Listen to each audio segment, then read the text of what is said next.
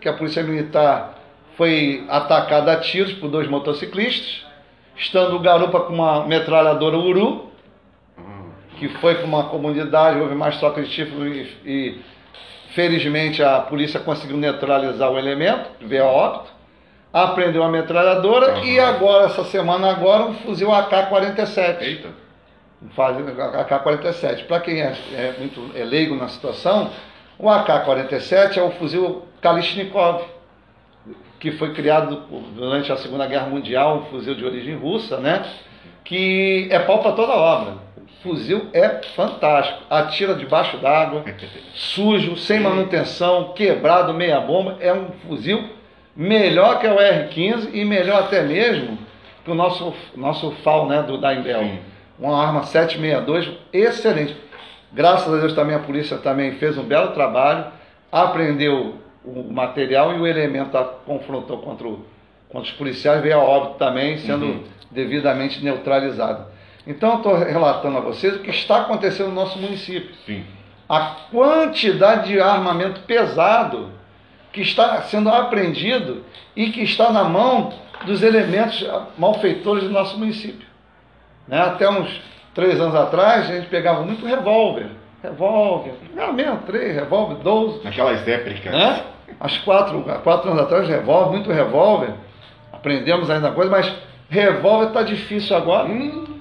O que está acontecendo é mais pistolas de altos calibres, 9mm, 4, 5, 40, uhum. né? E agora esse armamento pesado aí de poder de fogo aí de guerra. Então, quer dizer, então temos que tentar mudar a legislação, né? mudar o Estatuto dos Armamentos, para as armas ilegais. Para quem é, porta tal armamento que está o quê? Para combater e confrontar as forças de segurança. Sim. Essa que é a meta, acho que tem que ser dos legisladores agora, né, do governo federal, que tem que dar um ajuste Sim. no Estatuto de Desarmamento, até mesmo para poder o quê? coibir e punir mais gravemente Sim. esses elementos que andam com esse tipo de armamento na nossa uhum. comunidade.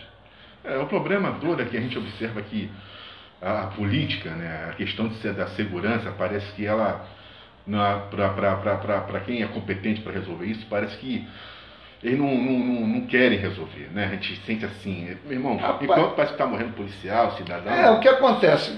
Está morrendo muitos policiais militares, ontem morreu mais um policial militar em confronto, uhum. né? Então, quer dizer, então, toda semana tem um, dois policiais militares, é. policiais é. civis, pessoas da Força de Segurança sendo é, homicidiados. Uhum. E simplesmente o governo federal, o governo estadual, o governo municipal segue, segue o enterro.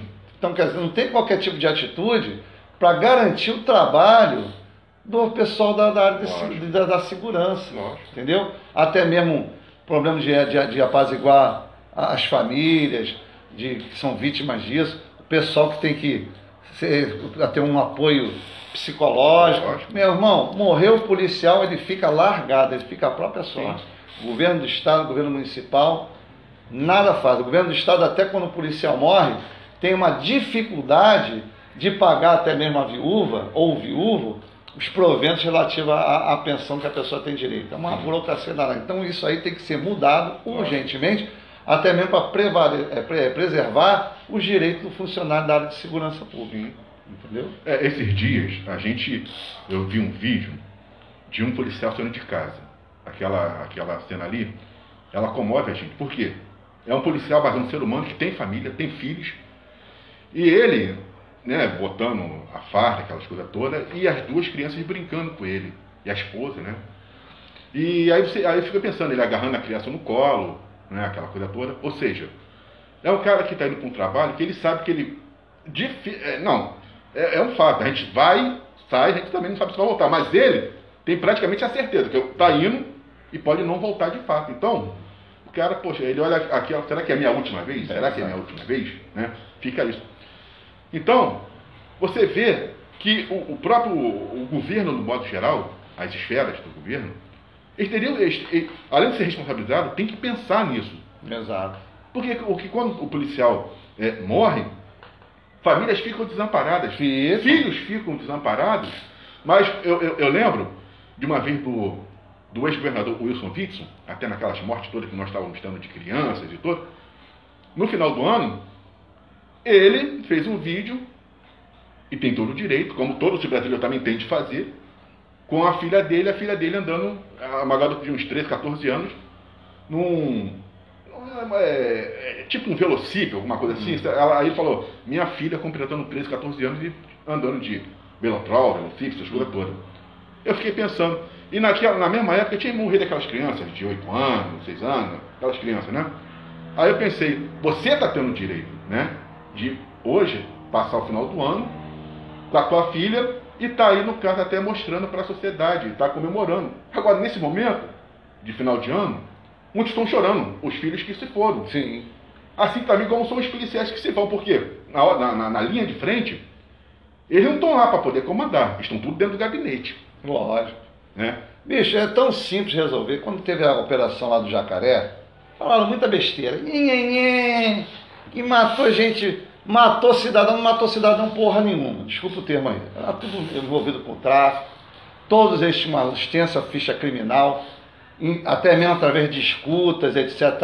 Tinha provas de que esses elementos estavam envolvidos com tráfico de drogas, roubo de carga, é, extorsão, estavam envolvidos na morte de um delegado de polícia ali nas regiões ali da, do, do, do, do Jacarezinho, há dois anos atrás. Então era uma quadrilha muito bem orquestrada, muito bem organizada. Aí quem vem, vem certos elementos da esquerda, que não tem o que falar, falam besteira, né? Querendo dizer que eram cidadãos, que não sei o que, e tadinho, pô, tadinho nada, tadinho é filho de rato que nasce pelado. né? Essa que é a verdade. E foi provado por A mais B que a Polícia Civil fez um grande trabalho de investigação, o pessoal da DECOD prendeu a Sandra Sapatão, hum. que era uma das líderes dos tráficos de drogas do, da, da comunidade do Jacarezinho. E posteriormente, nós ficamos sabendo que o irmão dela, o irmão da Sandra Sapatão, que também teve passagem por tráfico de drogas na comunidade do Jacarezinho, Está trabalhando aonde? Num gabinete de uma deputada, que é o quê? Do PSOL. Então, gente, está explicado por que, que esse pessoal, PSOL, esse pessoal que defende vagabundo, o que, que ele ganha com isso? Ele ganha voto, ele arregimenta partidários para sua o Para sua campanha, para que possa tolir as investigações policiais, para que possa tolir o Ministério Público de atuar. A verdade é essa, entendeu? Você andando com um malfeitor, malfeitor você é. Não tem, não tem como eh, separar o joio do trigo. Tem que separar. Aí a pessoa fica falando, ah, tadinho, mas morreu nada, rapaz. Pô, já foi à tarde. Isso aí foi, criou, foi a paz no jacarezinho, tá uma paz mesmo, pô, não tem nada, tá devagarinho, tá no sapatinho. Então, quer dizer, então as pessoas ficam falando essas coisas não sabem o que está acontecendo. Tá? A pessoa que vem, defende criminoso, criminoso é. Pedofilia é crime, gente. Até por enquanto no Código Penal é, é, é crime. Sim. Aí tem um pessoal, um deputado de área esquerdista, que defende o quê? Que pedofilia não deveria ser crime, deveria ser uma coisa normal, natural que o pedófilo é, é doente. Não, pedófilo é, é bandido. Ele é amaldiçoado. Devia só ó, cortar o mal pela raiz. Né? Mas, infelizmente, nós temos uma legislação muito fraca para punir esse tipo de crime. Né? Então, quer dizer, então, quer dizer, as pessoas têm que se conscientizar que, o, que a polícia está trabalhando. Temos maus policiais? Temos. Como temos? Maus dentistas, maus políticos, né? médicos que estavam vendendo, pô, para tu ver, cara, nega é tão safado. Os médicos vendendo atestado do médico, tu viu? Hum. A quadrilha que foi desbaratar também para a minha polícia civil, graças a Deus, que médicos estavam falsificando atestados para a pessoa poder se vacinar, como se tivesse comorbidade, Sim. tivesse pressão alta, diabetes, e atestados bons, com médicos de verdade, mas só que falso. Pô, por, por quanto? 20, 30 reais. Cara, é uma falta de consciência, uma falta de urbanidade. As pessoas querem passar à frente dos outros. Não é possível. Prioridade são as pessoas mais, mais idosas. Prioridade as pessoas que estão na linha de frente, que é da saúde, educação e segurança. Né? Você que está é, mais jovem, pode ficar em casa, fique em casa, né? Fica com, com, com um bumbuzinho sentado na carteira, né? Por que, você, por que você vai ser? Só sai se for o quê? Trabalhar, tem que estudar realmente, uma coisa que seja presencial. Os meus filhos fazem, estão fazendo faculdade pela internet. Está lá em casa direitinho. Meu filho está trabalhando, minha filha está trabalhando, fazendo trabalho, trabalhando de casa, mais vezes quando tem que ir lá também para prestar contas. Temos que nos cuidar, porque essa pandemia ainda vai dar o que falar. Rádio Cultural 2h20, 2h20 no Rio. É, é, Perdeu de